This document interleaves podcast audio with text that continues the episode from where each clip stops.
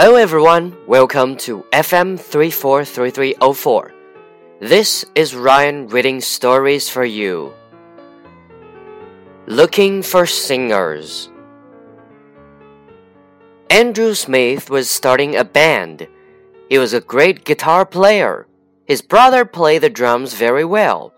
His friend was a good bassist. All they needed now was a singer. Andrew was going to hold auditions to find one. Andrew made posters. They read, Looking for great singers. They handed them out around town. Many people showed up to audition. A lot of them sounded very good. Andrew's favorite was a beautiful girl. She sounds terrible, said all his bandmates. You guys are crazy, Andrew replied. He thought she was perfect. Love is making you deaf, said Andrew's brother.